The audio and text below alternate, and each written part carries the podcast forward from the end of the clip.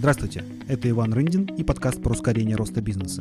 В этом подкасте я общаюсь с предпринимателями и менторами, которые обладают уникальным опытом, большой насмотренностью, помогают стартапам и уже действующим бизнесам расти быстрее и допускать меньше ошибок. Подкаст создан в рамках клуба менторов mentorclub.ru. Сегодня наш гость Елена Ижойкина, эксперт по стратегическому маркетингу и коммуникациям с 15-летним международным опытом. Основатель агентства iLive Globally специализируется на стратегии и реализации креативных проектов в сферах travel, art, well-being и lifestyle. Совладелец Long Pay Records, магазина винила в Музее Москвы с мощной селекцией и вектором на авангард, экспериментальную музыку и топовый мейнстрим. Член клуба менторов mentorclub.ru Елена, доброе утро! Я рад приветствовать тебя в нашем подкасте про менторинг. Доброе утро, мне тоже очень приятно. Ты у нас первый маркетолог, или как ты сама себя позиционируешь? Расскажи, пожалуйста, кто такая Елена Ижойкина? А, да, в первую очередь, это, конечно, по профессии маркетолог и стратег. А, свое агентство я позиционирую как агентство стратегического маркетинга и коммуникации, потому что эта связка, мне кажется, наиболее логичной. А, сейчас, получив опыт в менторинге, все свои консультации в маркетинге я подстраиваю как раз под ту цепочку. Сначала мы изучаем рынок клиента, смотрим, что у него с бизнесом, какие действительно цели надо ставить перед бизнесом, потом ставим цели перед маркетингом и дальше раскручиваем уже маркетинговую коммуникационную стратегию. А, все соблюдаем шаги. А, отлично, мы про менторинг с тобой еще поговорим. Для начала расскажи, пожалуйста, вообще, как становятся стратегами и маркетологами такого масштаба, как ты? Вот какой твой путь был корпоративный, как ты к этому пришла? Я, наверное, с точки зрения масштаба могу сказать, что у нас э, и агентство международное, хоть и бутиковое, и опыт мой в основном э, тоже международный. Э, начала я свою карьеру как э, человек, связанный с коммуникациями и маркетингом практически с самого начала своего пути. Я была путешественником, кинодокументалистом, снимала документальные экспедиционные фильмы о малочисленных районах, э, регионах мира. Снимала на Новой Гвинее, в Бутане, жила с племенами. И потом мы монтировали фильмы. Иногда это было по заказу. По заказу. У нас был большой показ на Первом канале, после которого меня целый вечер узнавали, или следующий день узнавали на улице. было довольно забавно. То есть Первый а, канал, как э, маркетинговый канал, очень хорошо работает до сих пор? Отлично сработал, да. Я там рассказывала про папуасов и о том, как а, потерялся сын э, Рокфеллера. Возможно, они его съели, возможно, акулы возможно, крокодилы. Мы вот снимали на местности и потом показывали об этом на Первом канале сюжет. А вот кажется, тот самый крокодил, да, говорила Елена. Да, Ну, очень необычный у тебя вход в профессию, в индустрию. Что же было дальше? А, я работала с ним, потом, когда проект закончился, мы еще из интересного, то есть Первый канал это одно, потом мы, мы выпустили на DVD, если такой еще помнит кто-то формат, когда-то тогда, а, совместно с журналом «Гео». А, в National Geographic было несколько крупных статей, в Elle Russia тоже была большая публикация. Ну, какой-то такой большой цикл моей жизни как путешественника и документалиста, и продюсера, маркетолога, а, журналиста. Вот все, все сразу было уже тогда на международном, можно сказать, масштабе, потому что все это было за рубежом. Дальше я остановилась на жизни в Москве на какое-то время, получила высшее образование, пошла учиться дальше, закончила магистратуру и работала в агентстве контекстной рекламы iContext. Начала с э, пиар-менеджера, потом стала пиар-директором.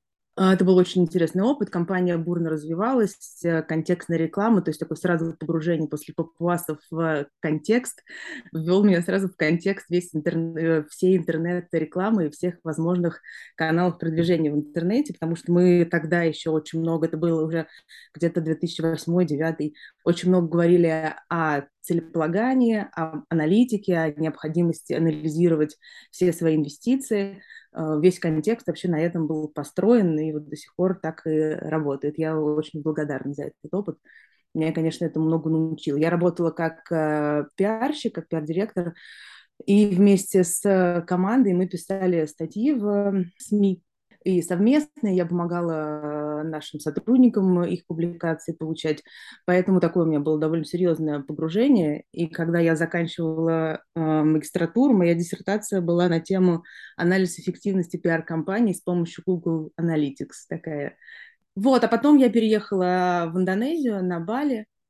Э, туда я тоже поехала по студенческой визе. Вообще обучение – моя любовь. А, тоже по студенческой визе. Там я училась на универс... в университете искусств Индонезии, получила такой э, диплом дополнительного образования фотографа. Как а, образование в Индонезии отличается от образования в России? Ну, оно отличается тем, что оно на индонезийском языке, было довольно забавно оказаться. Там была международная студенческая группа, и среди всех участников хоть как-то говорил на индонезийском один человек, это была я, потому что я до этого много путешествовала по Индонезии, как-то там нахваталась, потом э, подучилась э, по разговорнику. Мне стало интересно, я, правда, даже переводила какие-то лекции первые, чтобы потом рассказать э, остальным. Был такой хороший опыт. Образование там отличается, конечно, у нас была маленькая группа, у нас, э, у нас был стипендиат, нас пригласили специально, чтобы э, местные студенты балийцы подружились с иностранцами, а мы должны были Э, работать э, с ними, учиться вместе. У нас была интересная программа, она была очень практичная. Нам сначала дали немножко теории, а потом сказали, вот посмотрите, фотографии можно снимать так. Вот эта композиция диагональ, вот это такая, вот это такая. И вот вам задание, вы должны напечатать потом сами, снять на пленку свои работы, сами их напечатать, сделать альбом, и будете большие молодцы. Вот мы этим и занимались. То есть это такое практикоориентированное образование, чего зачастую не хватает в российских, мне кажется, учебных заведениях. Ну, кроме сейчас понятно, что есть э, курсы коммерческие, да, в которых как раз практике уделяют внимание, потому что люди заплатят за это деньги и хотят получать навыки, которые они сразу смогут применить и зарабатывать на этом деньги тоже. Я это очень люблю. За образование под запрос – это то, что я всегда всем рекомендую. То есть получить какое-то базовое образование, чтобы научиться учиться – это обязательно, а потом, когда у тебя возникает какая-то потребность, и ты понимаешь, что у тебя есть в этом э, интерес, и ты можешь в этом разобраться, и у тебя есть на это ресурсы, время, деньги, то научись э, сам и сделай классно. Либо найди профессионала, которому ты можешь заплатить, если у тебя нет своего времени, который сделает это за тебя, такое делегирование. А как ты пришла к предпринимательству, к собственному агентству? У меня был довольно мягкий в это вход. Я работала на Бали, я нашла работу, я устроилась там а, э, тоже в департамент маркетинга одного ретрита, это как санаторий э, балийский. У нас было всего лишь 7-8 э, номеров, и э, довольно высокий чек, и довольно интересная концепция, что-то похожее на Eat, Pray, Love, ешь, молись, люби. У нас была сыроедческая высокая кухня, а, практик целительства, пространство для йоги и медитации, вот такое интересное комьюнити. И там я научилась продвигать концептуальные бренды, с минимальным бюджетом точечно на ту аудиторию, которой, может быть, это интересно. То есть ходить по всему миру людей, которые готовы за 300-400 долларов в ночь приехать в центр острова Бали, где вокруг нет ничего, ни моря, ни бинтанга пива, э, ни каких-то развлечений, а посвятить время себе, э, есть сыроедческую еду красивую, э, поданную, и чувствовать себя счастливыми. Вот э, так, такой навык я получила, работая там. Так была построена работа, что я как-то сама этого не задумывая, стала агентством. То есть я нанимала сотрудников, которые мне помогали выполнять те обязанности, которые были в моих должностных, так скажем, инструкциях. Это все было, естественно, известно э, владельцам команде, с которой я работала. Просто я вдруг стала агентством. Я была у них какое-то время в офисе, потом работала на удаленке, там же, живя на Бали, тоже иногда приезжаю в офис, а потом переехала в Москву, и, и все довольно легко получилось. И вот я стала агентством. А почему переехала в Москву обратно? Многие же, наоборот, по сути, ты исполнила мечту большинства людей, которые работают где-то часто на нелюбимой работе, а, уехать в Индонезию и жить там на удаленке, зарабатывая деньги, попивая пиво, соки, зависит от, от, от настроения. А почему люди едут туда, как ты на себе это ощутила и почему ты вернулась? Ну, я за всех людей не могу сказать, почему они едут туда. Едут, наверное, за мечтой, а у нас, у меня, моего мужа, мы вот этот весь путь прошли вместе. Никогда не было цели уехать из России, уехать из Москвы, вот навсегда, здесь все, и вот там новая жизнь. Перед нами никогда такой задачи не стояло, просто мы решили, что устали от московской жизни, решили попробовать, и вот э, нашли эту программу Э, стипендиата Драматисма называется, и уехали туда. Потом так получилось, так сложилось, что пошла работа, у него тоже были свои фотопроекты. У нас родились дети на Бали, две дочки, обе родились там. А потом мы поняли, что вот, ну, наверное, здесь нам больше не интересно. Они какое гражданство имеют? Им не дают, индонезийцы не дают паспорта, поэтому у них только российское гражданство. Ты считаешь, что люди, которые мечтают о Бали, они, ну, как сказать, э, могут не получить то, чего они хотят, да? Вот с Бали, вообще с Юго-Восточной Азией довольно интересная история. С Бали, наверное, больше всего. Там приживаются люди, которые либо очень любят серфить, либо они вот веганы, вегетарианцы, либо они занимаются какими-то практиками йога и так далее. Вот если у тебя большая часть жизни уходит на что-то вот, вот из этих пунктов, то ты там точно приживешься. Делать там бизнес с местными, мне показалось, это очень трудно. Я сама никогда не пробовала, но вот смотрела на работала на компанию, которая развивалась там и смотрела на все это изнутри. Там очень много нюансов, которые нужно учитывать, связанных а, с менталитетом местных, с их традициями, с их невероятным просто огромным количеством выходных дней, праздников, и государственных, и местных, балийских, и частных у каждого человека. Ну, это, да, такая интересная история, поэтому поехать туда строить бизнес местными, это надо иметь, конечно, отвагу первую очередь. А говорят, что в России много праздников. Я уже не раз слышу, что во многих странах э, гораздо больше праздников, чем в России. Э, да, Еще... вот сейчас прошли праздники в Израиле. У них, по-моему, было три рабочих дня, вот около того, в октябре. Извините, да. в России такого не припомню. Но получается, что предприниматели платят всем зарплату за эти праздничные дни во всех странах, да? То есть получается. нагрузка, соцнагрузка, она еще выше, чем у нас, получается. Угу. А, а мы страдаем, когда майские праздники проходят. Треть месяца уходит впустую, не работают, но деньги нужно выплачивать. А, хорошо, ты Из рассказал... всех моих знакомых, кто жил на Бали, очень многие, ну не многие, есть несколько примеров, кто очень хотел построить свою жизнь на Бали, до сих пор там живет. Сейчас мой партнер по развитию э, международного бизнеса Александра, она же построила там дом, у нее там семья, у нее там дети, они э, получают образование там и она там живет, она так хотела, у нее это получилось, и я ни в коем случае никого не хочу ограничивать и говорить, что это может быть трудно, это может быть плохо, если у тебя есть цель, ты ее развиваешь на маленькие шаги, и все возможно. У меня такой цели не было. Ну, то есть, э, правильно я понимаю, что вот ты сказала про серф, а, про йогу, там, сыроедчество и так далее, просто там это делать гораздо проще, потому что там такая среда, которая воспринимает благостно это все, да, а здесь э, все-таки среда, которая не то что противодействие, но, по крайней мере, требуется гораздо больше усилий, чтобы этот стиль жизни вести здесь. Да, да, здесь больше, конечно, ограничений. Ты сказала про концептуальные бренды, да, вот что такое концептуальные бренды и как отличаются работа с, с концептуальным брендом или развитие концептуального такого бизнеса, то есть э, от, от, от обычного? Ну, если начать там с простого примера, то я могу сказать, что вот как э, продать ночь за 300 долларов в балийском ретрите, я знаю, а как сделать так, чтобы йогурты больше покупали, я не знаю. Поэтому вот моя, моя специфика, моя сила именно в том, чтобы продвигать бренды, у которых есть концепции, которые требуют определенной аудитории. И нужно достучаться до этой до аудитории, просто донести до нее сообщение а, максимально эффективным и дешевым, быстрым способом. То есть сказать э, обеспеченным сыроедом и любителям йоги, что у нас тут классно, посмотрите, как, приезжайте.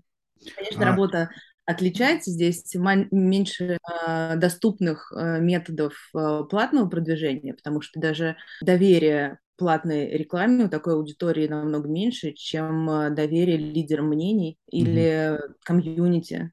Поэтому мы работали с другими каналами. Можно ли концептуальному бренду и насколько это вообще дорого продавать, скажем так, свою именно концепцию, идею э, для аудитории, которая пока еще не является там точно стопроцентным потребителем? Как можно продать сыроедчество пока не сыроеду, но потенциально готовым? Работают ли концептуальные бренды с такими э, клиентами? Либо это дорого и не имеет смысла? Мне кажется, что скорее второе, это дороже, и это менее эффективно, это такая стрельба по воробьям.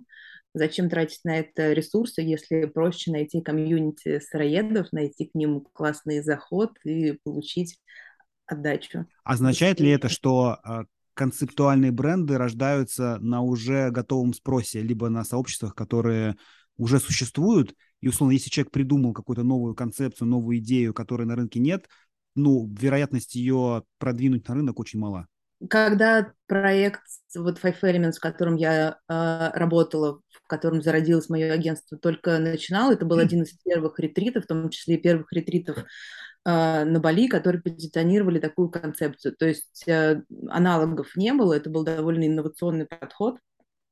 То есть это было не просто сыроедение, а сыроедение высокой кухни. То есть э, при, приглашались повара, они долго тестировали, там специально оборудовали помещение, и чтобы готовить сыроедческие блюда, там температура должна быть не больше то ли 42, то ли 38 градусов, чтобы вот там что-то можно было запечь, если можно такое слово применить. К, сыро... к сыроедческим продуктам, да. Да, чтобы накормить, чтобы не просто салатик порезать, а чтобы это было классно, красиво, интересно, необычно, вкусно, сытно и полезно. Поэтому тогда еще таких аналогов не было, и нельзя сказать, что было большое комьюнити и был большой спрос. Просто построилась предложения, и дальше стали тестировать э, гипотезы, кому это больше заходит, кому меньше заходит. Когда я пришла работать в команду, уже был э, готов вот какой-то аналог сайта, он э, какой-то ну, прототип плюс-минус работающий, уже был сделан брендинг, уже был бренд готов, логотипы, э, и началась работа с позиционированием. А, меня сначала пригласили как консультанта по российскому рынку, но стало сразу понятно, что надо решить еще более глобальные вопросы и потом уже приступать к работе с, российским, а, с российской аудиторией. И так получилось, что мы сделали несколько заходов потом на, россиян, поняли, что э, любят приезжать прям на длительные ретриты, как в санатории но не так просто их выцеплять и искать, и так сконцентрировались на тех рынках, которые были проще и быстрее. Вот там Австралия неподалеку, какие-то определенные страны Европы, которые любят приезжать в Бали. Какой бы ты, может быть, э, совет или там из опыта дала бы проектам, стартапам, которые делают что-то совсем новое, э, для чего пока нет аудитории? Э, ну, либо, по крайней мере, нет готовых сообществ, куда можно прийти и сказать, вот, ребята, вот это для вас. Ну, можно смотреть на близкие сообщества, тестировать гипотезы. Я бы не жалела, ну, не знаю, тут тоже трудно говорить, как, смотря о каком этапе идет речь, но то, что я сейчас увидела на российском рынке, когда э, зона наших интересов сместилась э, вот сюда, в Россию, очень часто прям жалеют денег на маркетинг, не понимая, что это, же инвестиция, которая при грамотном подходе не то что окупится, а принесет свои плоды. Но надо, если ты ориентируешься на аудиторию сегмента премиум, то сайт должен быть соответствующий, твой язык бренда должен быть соответствующий, все твои дальше визуальные и вербальные сообщения должны быть соответствующими. Это все требует инвестиций сначала, но потом ты все-таки становишься понятным этой аудитории, и говоришь с ней на одном языке, и тебе это окупается. Но если мы говорим про стартапы, обычно день понимания и до денег на маркетинг особо нет. Да? То есть какие бы, может быть, э, не знаю, лайфхаки или рекомендации ты бы дала, как в условиях, когда ну, ограничен бюджет на, на развитие, можно двигаться для того, чтобы, во-первых, на бюджет надо заработать, а во-вторых, э, ну, максимально эффективно потратить. Ведь, как говорят ну, про рекламу, да, что 50% рекламы уходит впустую, надо только понять, какие это 50%. Э, то же самое, наверное, и про маркетинг. То есть не, ты не всегда понимаешь э, эффективность того, что ты... Ну, особенно, если ты говоришь про контекстную рекламу, ты можешь понять, а если ты говоришь про некий там брендинг, пиар, там, работу со СМИ, не всегда это просто посчитать, насколько это эффективно. А, ну, есть некоторые базовые вещи, которые рекомендуют сделать всем. Например, все сайты, на которых мы сейчас работаем, мы предлагаем клиенту обязательно сделать раздел, страничку, которая бы называлась для прессы, на случай, если у вас будет какое-то взаимодействие с э, журналистами, либо вы будете его инициировать, либо журналист сам зайдет на ваш сайт, чтобы он всегда мог быстро найти информацию о вас. Там такой пресс-кит, где базовая информация, э, какие-то логотипы, фотографии, контакты, вот все, что может потребоваться, какие-то запросы, на которые вы отвечаете, чтобы эта коммуникация потом э, развивалась быстрее и интересней. Это часто упускают, ну, это совсем стоит недорого, такой один из маленьких примеров, что можно делать. А дальше вообще базовый брендинг и идентика. Ну, хотя бы определитесь цветами, шрифтами, потратьте деньги на логотипы, на то, чтобы собрать в некий единый файл, опять же, чтобы ваша коммуникация, где бы она ни была, выглядела целостной, чтобы ты где-то увидел сообщение, ну, не знаю, в социальной сети, потом зашел на сайт, и у тебя не было диссонанса, ты понимал, что это один и тот же бренд.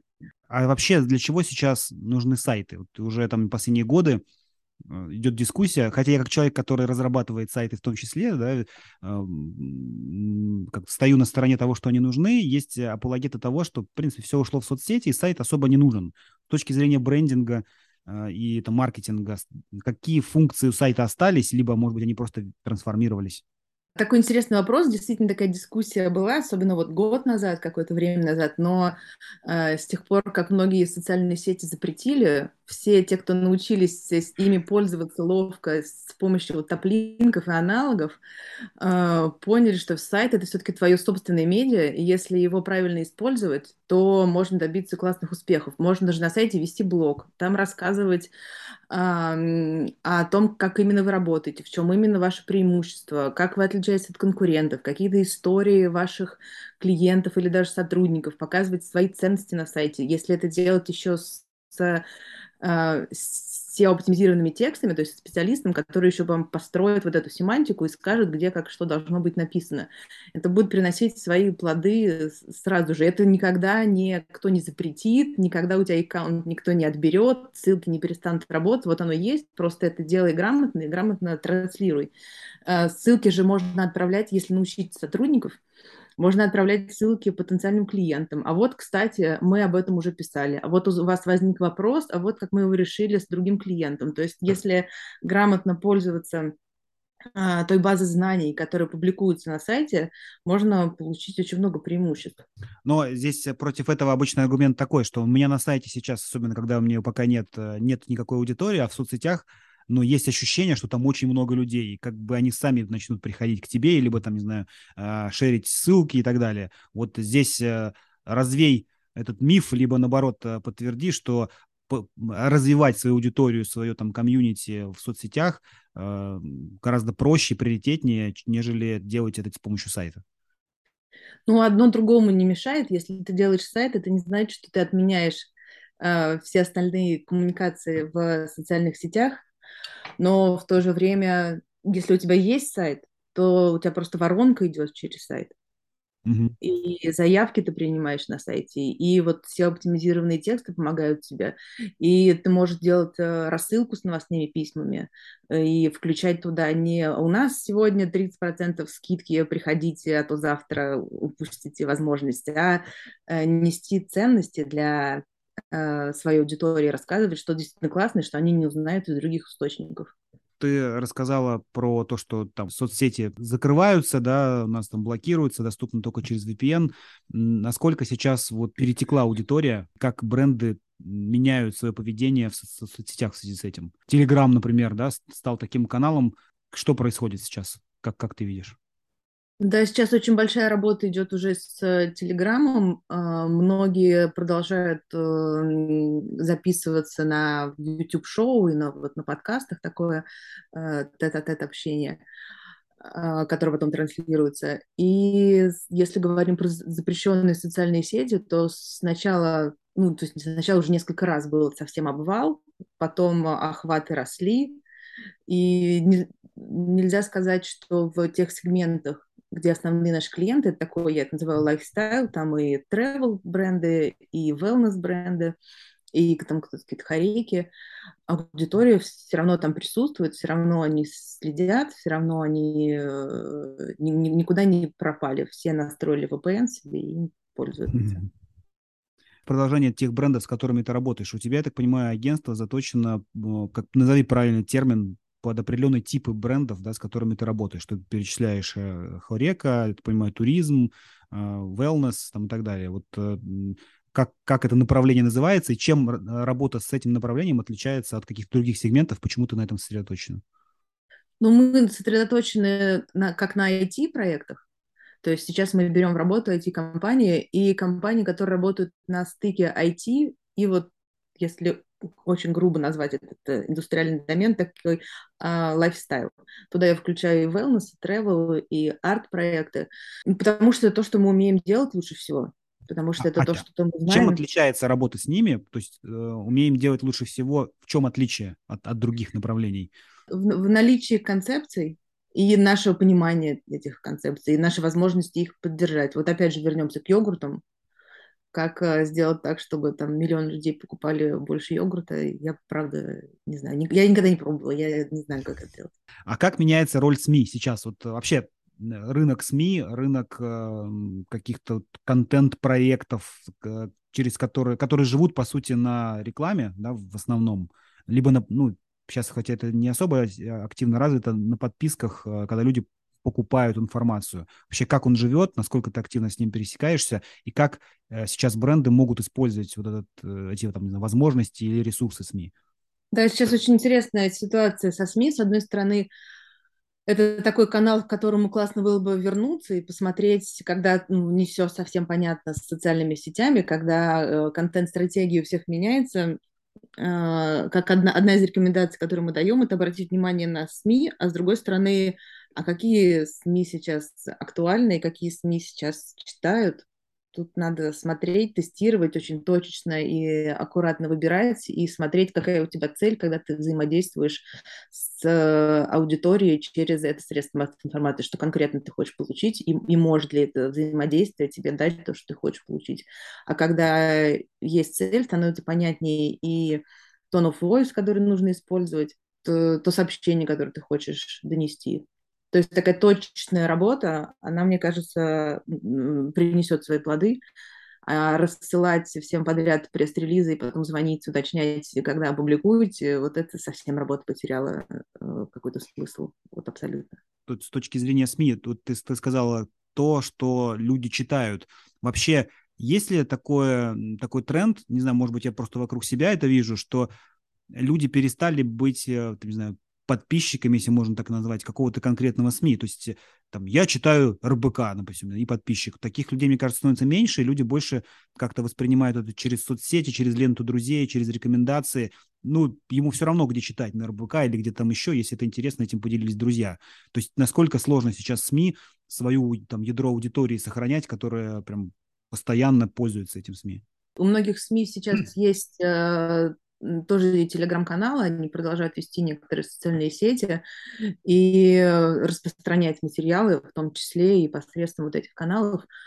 А, это первая мысль. А еще можно сказать, что один из клиентов бренда, с которым мы работаем, это магазин винила а, в музее Москвы. Как только закрылся журнал Esquire, они опубликовали заметку о виниле с упоминанием магазина в своей новой социальной, э, на своем новом сайте, который теперь в новом проекте называется «Правила жизни». И оттуда довольно неплохой был приток э, клиентов, э, посетителей на сайт, которые конвертировались в клиенты. То есть когда ты точечно бьешь куда надо, оно плоды свои дает. Интересен твой опыт, э, то есть ты сказал про магазин винила, про ретрит, про какие-то wellness, да, проекты. Какова роль вообще маркетинга в этих проектах? То есть э, э, есть ли там какой-то типовой, что ли, типовой подход к маркетингу? Или, может быть, какие-то ты видишь идеальную схему для концептуальных проектов, для, для проектов в области там wellness, хорики и так далее? Как, как, как сейчас э, оптимально маркетировать, если да, есть такое слово, э, такого рода проекты? А, могу рассказать, да, о подходе, который мы сейчас применяем. Мы строим его на а, следующем. Сначала мы продаем консалтинг или аудит, смотрим, а есть ли вообще рынок, а какой он, а кто именно целевая аудитория. Потому что часто бывает, что наша целевая аудитория – это все люди, которые слушают винил, или наша целевая аудитория – все люди, которые хотят вести здоровый образ жизни. Но это не так, это не все люди. Надо сегментировать, нужно посмотреть хотя бы по факту, а кто конкретно, вот кто вас купил, сколько им лет, откуда они, они заказывали или они приходили, э, кто ваша целевая аудитория, вот конкретных цифрах, потом посмотреть, какой вообще объем рынка. Это не всегда бывает просто в таких э, концептуальных, раз уж мы это слово mm-hmm. выбрали как основное, концептуальных э, брендах, но тем не менее это возможно, можно ну, посчитать, какой где объем. А потом мы смотрим а, какой объем сейчас у нас, то есть у этого бренда, с которым мы работаем, и что, какой, каков его целевой, так скажем, куда мы можем прийти, какая наша цель. И пример, можешь привести пример, примеры целей? Ну, ну, давай возьмем для магазин пластинок, да, вот винила, просто что раз уж мы про него заговорили, какого рода могут быть цели и какого рода могут быть там трансформации, да, в виде там ауди... думали, что вот так аудитория наша, все, кто слушает пластинки, а теперь мы поняли, что слушают люди 50 плюс, которые заказывают через интернет в регионы там дальше, чем Урал. Там. Ну, вот тут как раз наоборот, такая, тут, ну, ребята, когда открывали магазин, тоже тестировали гипотезы и смотрели, какое позиционирование больше им подходит. У них интересный проект, он, он родился уже из существующего комьюнити э, людей, которые любят определенную музыку. А, и может быть, это, с одной стороны, это и хорошо, и плохо сейчас, потому что основная, ну, большая часть аудитории сейчас э, релацировалась, из России уехала, но э, магазин до сих пор э, функционирует, живет, и у него все в порядке относительно.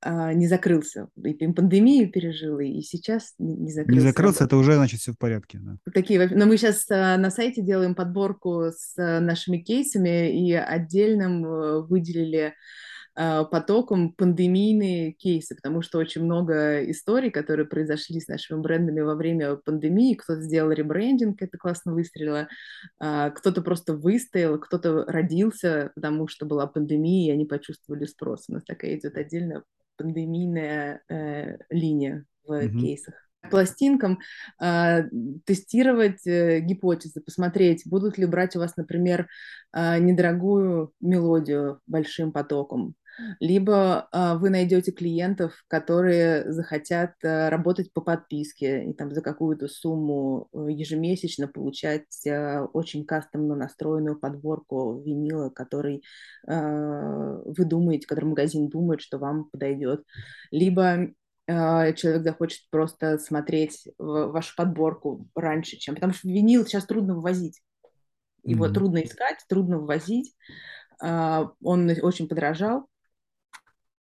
И э, надо знать ту аудиторию, с которой тебе интересно работать, чтобы зарабатывать не там по 30 рублей с пластинки, а по 500 или там по 3000 есть того, что ты сказала, по сути, это такой бизнес, который находится в состоянии все равно стартапа. То есть он тестирует гипотезы для того, чтобы вообще понять. То есть да, у него есть какая-то аудитория, есть какие-то продажи, но по сути, для того, чтобы развиваться, он должен так же, как стартап, тестировать гипотезы, пробовать, э, проводить каздев, э, ошибаться, снова вкладывать деньги, инвестировать в маркетинг, тестировать каналы и так далее. И это нормально для, для малого бизнеса, как мы говорим там концептуального, это вообще такая, э, из этих частей стоит жизнь, получается.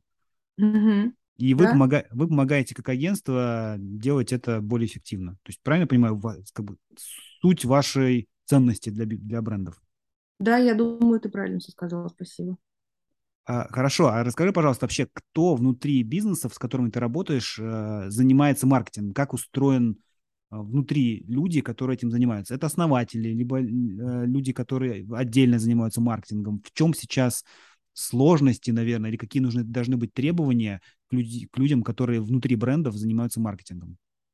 Опять же, из нашего опыта у нас такое бутиковое агентство, то есть у нас небольшое количество клиентов, у нас не поток, и часто мы там работаем по партнерке и какие-то входящие заявки отдаем э, другим э, исполнителям, потому что нам интересен именно целостный подход, когда мы идем от э, аудита, потом мы строим, например, если это актуально, делаем бренд или ребрендинг. Потом, если это актуально и нужно, мы делаем сайт или какие-то лендинги, или что-то меняем на сайте, или что-то вводим. Потом мы прорабатываем коммуникационные стратегии, и ведем проекты по этим стратегиям. То есть не только делаем стратегию, но потом ее реализацию берем на себя. Скажи, пожалуйста, что такое коммуникационная стратегия для человека, который, э, там, не знаю, делает свой стартап и, пока не понимает? То есть это, звучит это как будто это что-то про большой бренд.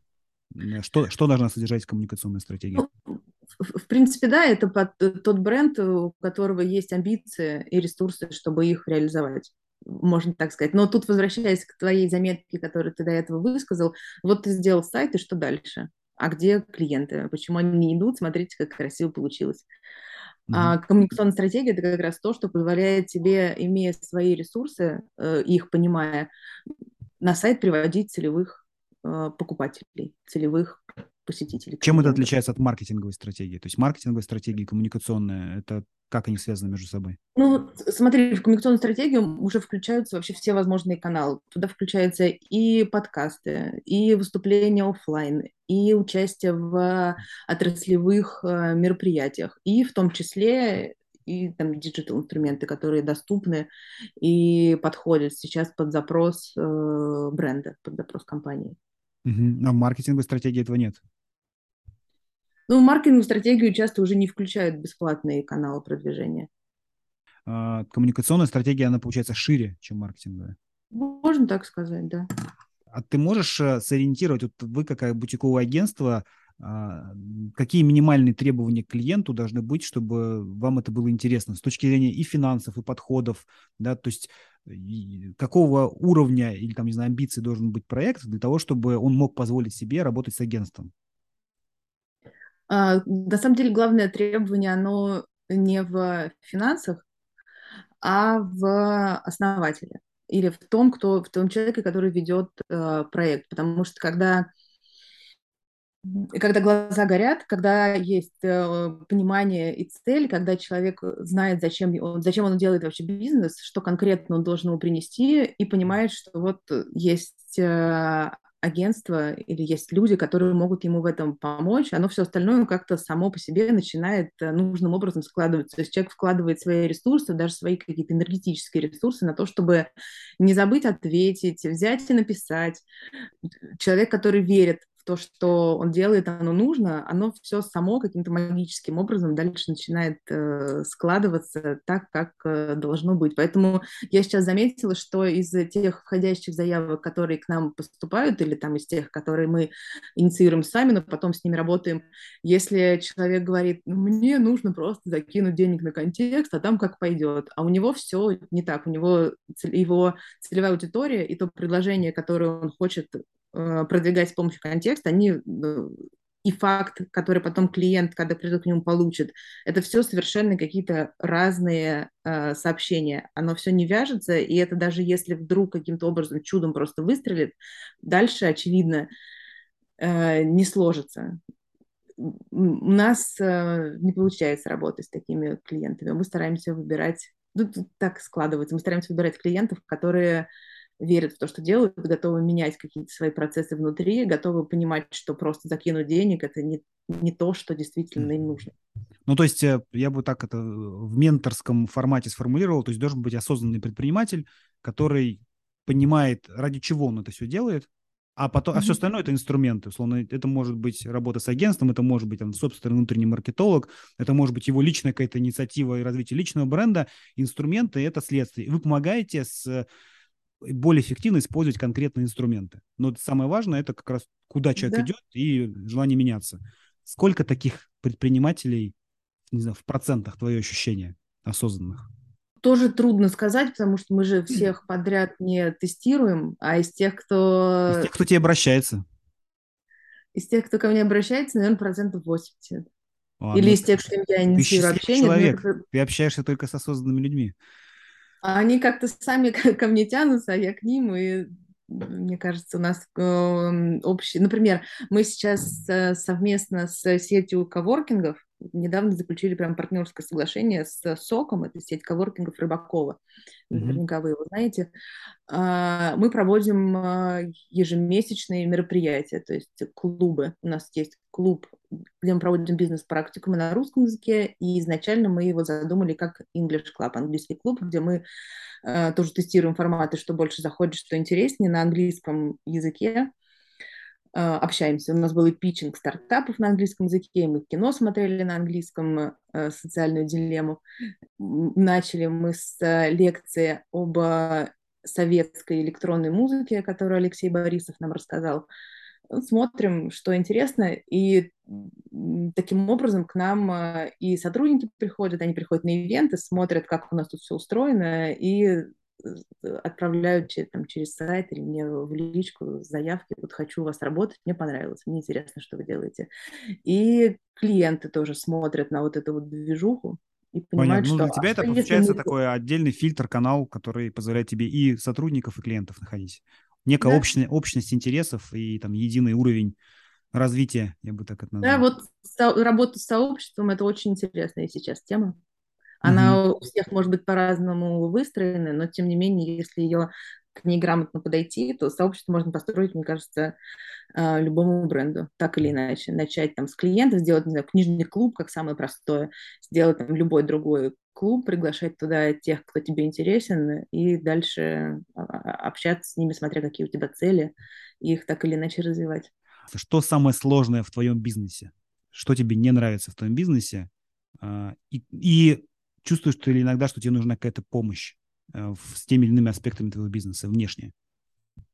Ну, на самом деле, мой бизнес сейчас как я оцениваю тоже как стартап в каком-то смысле, потому что до февраля мы работали в основном с международными компаниями, у которых были интересны на международном рынке, несмотря на то, что я находилась здесь физически в России в основном, э, все клиенты были там. А в феврале я увидела, что все российские агентства бегут куда-то в зарубежку, а проекты моих клиентов заморозились. Я поняла, что я вот в этой гонке участвовать не хочу и сфокусировала усилия здесь, на российском рынке. А, такое у нас интересное путешествие в мир российского бизнеса. Смотрим, что происходит тут, и тоже тестируем гипотезы, тоже смотрим, как нам привлекать клиентов, как привлекать тех, которые нам нужны, а, формируем заново а, услуги, которые мы предлагаем. Несколько раз уже переписывали сайт, то, что на нем написано меняли информацию, вот собрали кейсы. Поэтому мне, возвращаясь к вопросу, что трудного, вообще э, ответственность э, предпринимателя – это такая довольно тяжелая штука, когда ты берешь к себе уже сотрудников и понимаешь, что несмотря на то, что происходит снаружи, ты несешь ответственность за своих клиентов, ты несешь ответственность за своих сотрудников, и вот это э, то, к чему нужно быть готовы, может быть, то, Э, к чем я сейчас свыкаюсь, потому что у меня было совсем маленькое агентство тогда, до февраля. Сейчас, эм, сейчас прямо оно растет, растет количество людей, мы меняем организационную структуру внутри, э, все становится несколько иначе. Вот эта вот предпринимательская ответственность самая для меня тяжелая. Вообще мне очень нравится, мне очень интересно. Я люблю э, то, чем я занимаюсь. Mm-hmm. И стараюсь работать с людьми, которые тоже любят то, чем занимаются куда ты стремишься вот сама, как осознанный предприниматель, э, что можно сделать из того бизнеса, который у тебя сейчас есть? Э, есть, может быть, какая-то мечта, что можно вырастить из того, что ты делаешь? вообще, в принципе, теоретически? Э, ну, у меня есть некий план, я могу рассказать. Я бы хотела сейчас на э, российском рынке все поставить на какое-то предсказуемое масштабирование, чтобы было понятно, когда и сколько, откуда к нам приходят клиентов, как мы с ними работаем. Все внутренние процессы были полностью отлажены. Я сейчас в основном вот занимаюсь э, вот этим. А, вопросом. А потом а, мне бы хотелось локально масштабироваться на другие регионы и другие страны, вот э, развивать э, в Индонезии на Бали наш офис, потом, а, может быть, одного сотрудника или двух-трех посмотрим, ну, со временем отправим куда-нибудь э, в Дубай, mm-hmm. а потом в Латинскую Америку, просто вот точечно развивать наш бренд, развивая именно в нужных, интересных нам локациях наше, так скажем, представительство. Угу. Кажется, а, эта чё... система будет интересней. Чего тебе не хватает, возвращаясь к моему вопросу, и чувствуешь ли ты иногда, что тебе нужна какая-то внешняя помощь? Ну, это пер- такой переходный вопрос к менторингу, да. Чувствуешь ли сама иногда, что тебе нужен ментор в какой-то части? А, да, я, у меня был такой запрос даже какое-то время, но потом я приняла временное решение а, отучиться сама, вот опять же возвращаясь к вопросу, либо учиться, либо делегировать. Поняла, что мне интереснее было бы э, пройти с образовательной точки зрения все пути менторинга. Вот э, окончила как раз на прошлой, по неделе или пару недель назад э, второй курс. А, и теперь э, мы вводим в работу те знания, которые я получила там, то есть прорабатываем стратегию, не совсем классически по предложенному там пути, но тем не менее э, я намного больше работаю с командой и практически все шаги, которые мы проходим, потому что для меня главная ценность — это люди, люди, которые работают на меня, это те люди, которые, которых я научила работать так, как, как надо, так, как построился э, бизнес, поэтому под их искренние желания и возможности, и строится наша стратегия. В моем бизнесе люди — это максимальное ценное. Угу. А, а работаешь ли ты сама как ментор, или ты сейчас сосредоточена на своем бизнесе, по сути, работаешь как ментор в своем же бизнесе? Из того, что я услышал, мне кажется, что это так. Да, я работаю как ментор в своем бизнесе и поняла, что на данном этапе вот э, направление консалтинга и бизнеса, которое я планировала развивать в начале года, сейчас потеряло актуальность. Мне очень интересно смотреть, как растет мой бизнес, мой бренд, и э, это основная зона моих приоритетов на данный момент, поэтому сейчас я менторю себя и команду, и планирую к этому вернуться, когда появится больше времени и ресурсов, когда здесь уже наведется тот порядок, который я себе запланировала. А, здесь, то получается, если ты работаешь как ментор, как человек, который стратегически развивает бизнес, насколько важно для твоего бизнеса твой личный бренд? И вообще роль личного бренда сейчас, за последний год, а изменилась ли она в ну, малом и среднем бизнесе? Мы сейчас про крупно не говорим, там другая совершенно история. Да, однозначно личный бренд очень важен, и я почувствовала это в том числе и на себе, когда из российской э, действительности, из информационного поля выпало на несколько лет, и те публикации и в научных, и в отраслевых СМИ, которые были раньше, они потеряли актуальность, у меня была другая фамилия, и уже прошло много лет, и я сейчас поняла, что мне, конечно, это не то чтобы мешает, но это зона роста, э, которая могла бы мне помогать. Это одна из целей на следующий год вернуться в российское бизнес-информационное поле, может быть, э, с помощью выступлений там, на, на конференции. А, а тебе как агентству интересно помогать другим развивать личный бренд? Или это совсем другая история?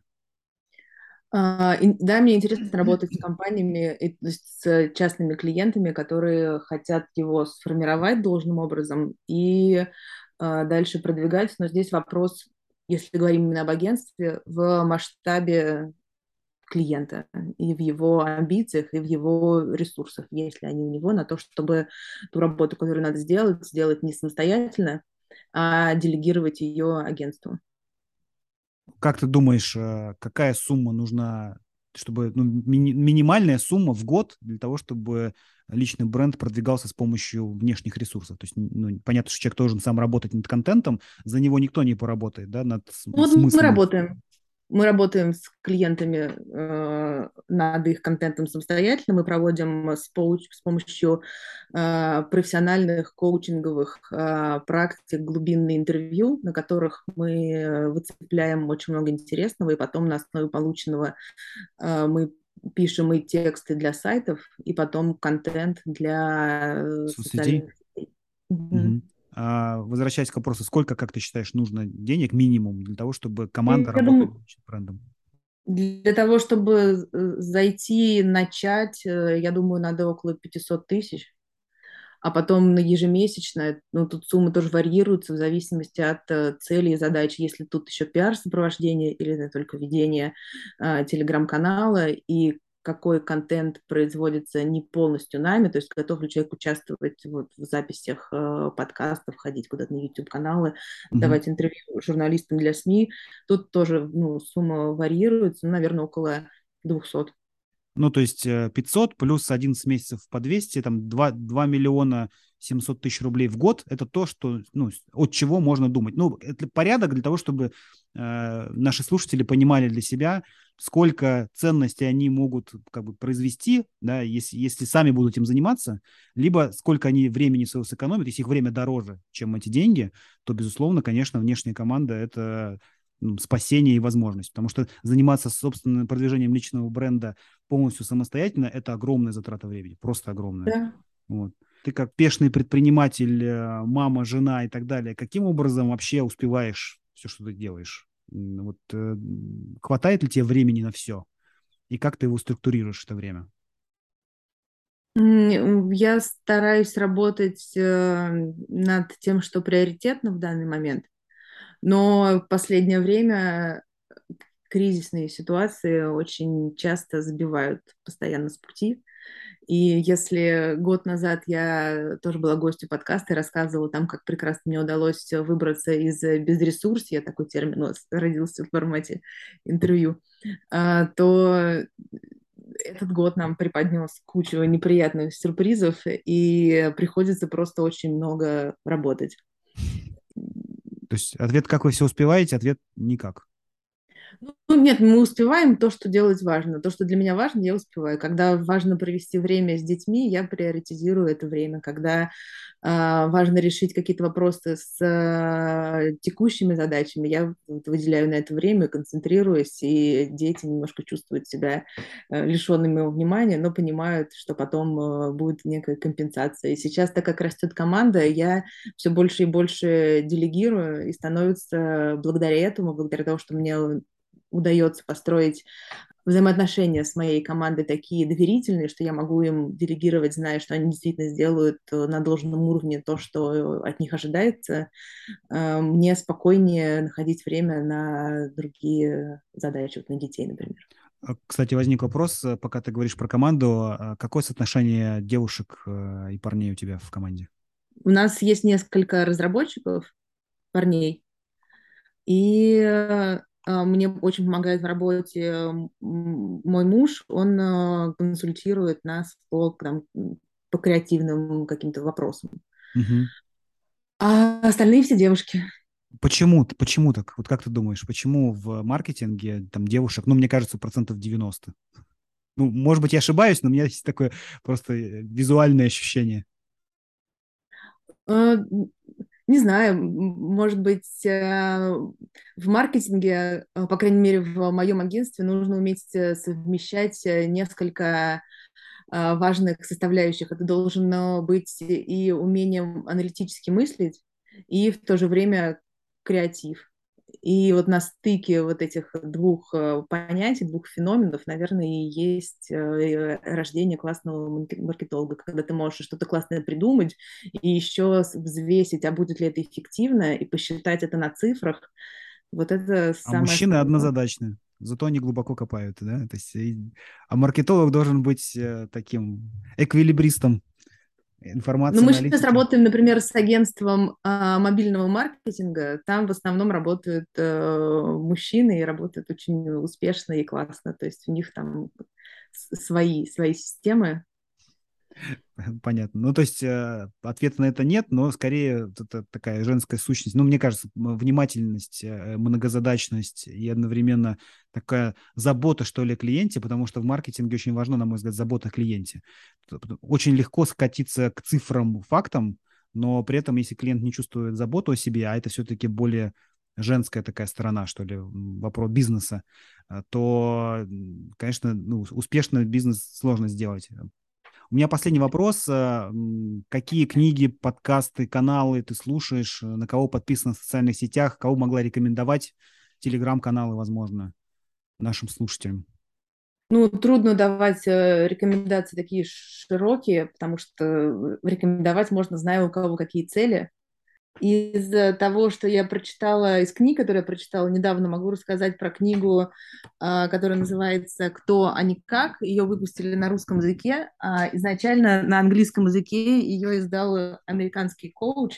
Она называется «Кто, а не как» и рассказывает о том, как выбирать коллаборацию вместе, вместо конкуренции. Рассказывает о том, как научиться делегировать, как научиться делегировать грамотно, а, и эту книгу я советую своим сотрудникам и компаниям, с которыми я там взаимодействую так или иначе как консультант, и просто партнерам. Она вот очень подробно и понятно объясняет, что не надо все делать самому, и если, например, тебе нужен сайт, то не надо тут же идти на курс и учиться э, делать сайт, если это вообще не твое, тебе это не интересно, и ты никогда подобного опыта не имел, а просто возьми и делегируй и таким образом ты освободишь себе очень много времени, и вот те ресурсы, которые ты потратил бы на обучение и потом внедрение этих знаний, они а, не стоит того. Лучше просто найти финансовую возможность, делегировать, дать возможность человеку заработать и развиваться, сделать классный проект, а самому свое время потратить на что-то другое. Там миллион примеров, которые очень понятно это объясняют, и не всегда,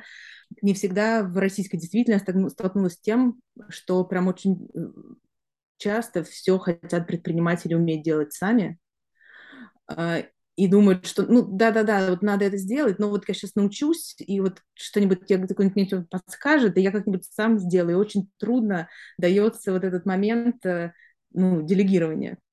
Это одна из книг. Еще а, книга, которую могу рекомендовать, это а, Cultural Map, книга, которая рассказывает о том, как работать с разными странами. Не помню, как она на русском, переведена, я читала ее на английском, как работать с э, э, людьми в разных странах, и что надо знать для того, чтобы твоя коммуникация с ними выстраивалась э, успешно и продуктивно. Классная книга у нас была в нашем как раз а, книжном клубе, английском клубе, встреча на эту тему. Приходил директор Толоки из Яндекса, стартапа внутри Яндекса, рассказывал нам, делал небольшую презентацию по этой книге. Было очень э, интересно. Круто. Спасибо тебе большое. Я очень рад, э, что мы с тобой наконец-то провели наш подкаст. Я думаю, было много интересного тем людям, которые интересуются маркетингом и там, брендингом, и тем, что происходит э, на рынке сейчас.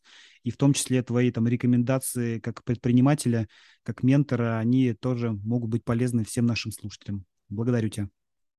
Большое спасибо за приглашение. Мне было очень интересно пообщаться с тобой, ответить на вопросы. Это был подкаст про ускорение роста бизнеса, где предприниматели и менторы делятся со слушателями своим жизненным и бизнес-опытом.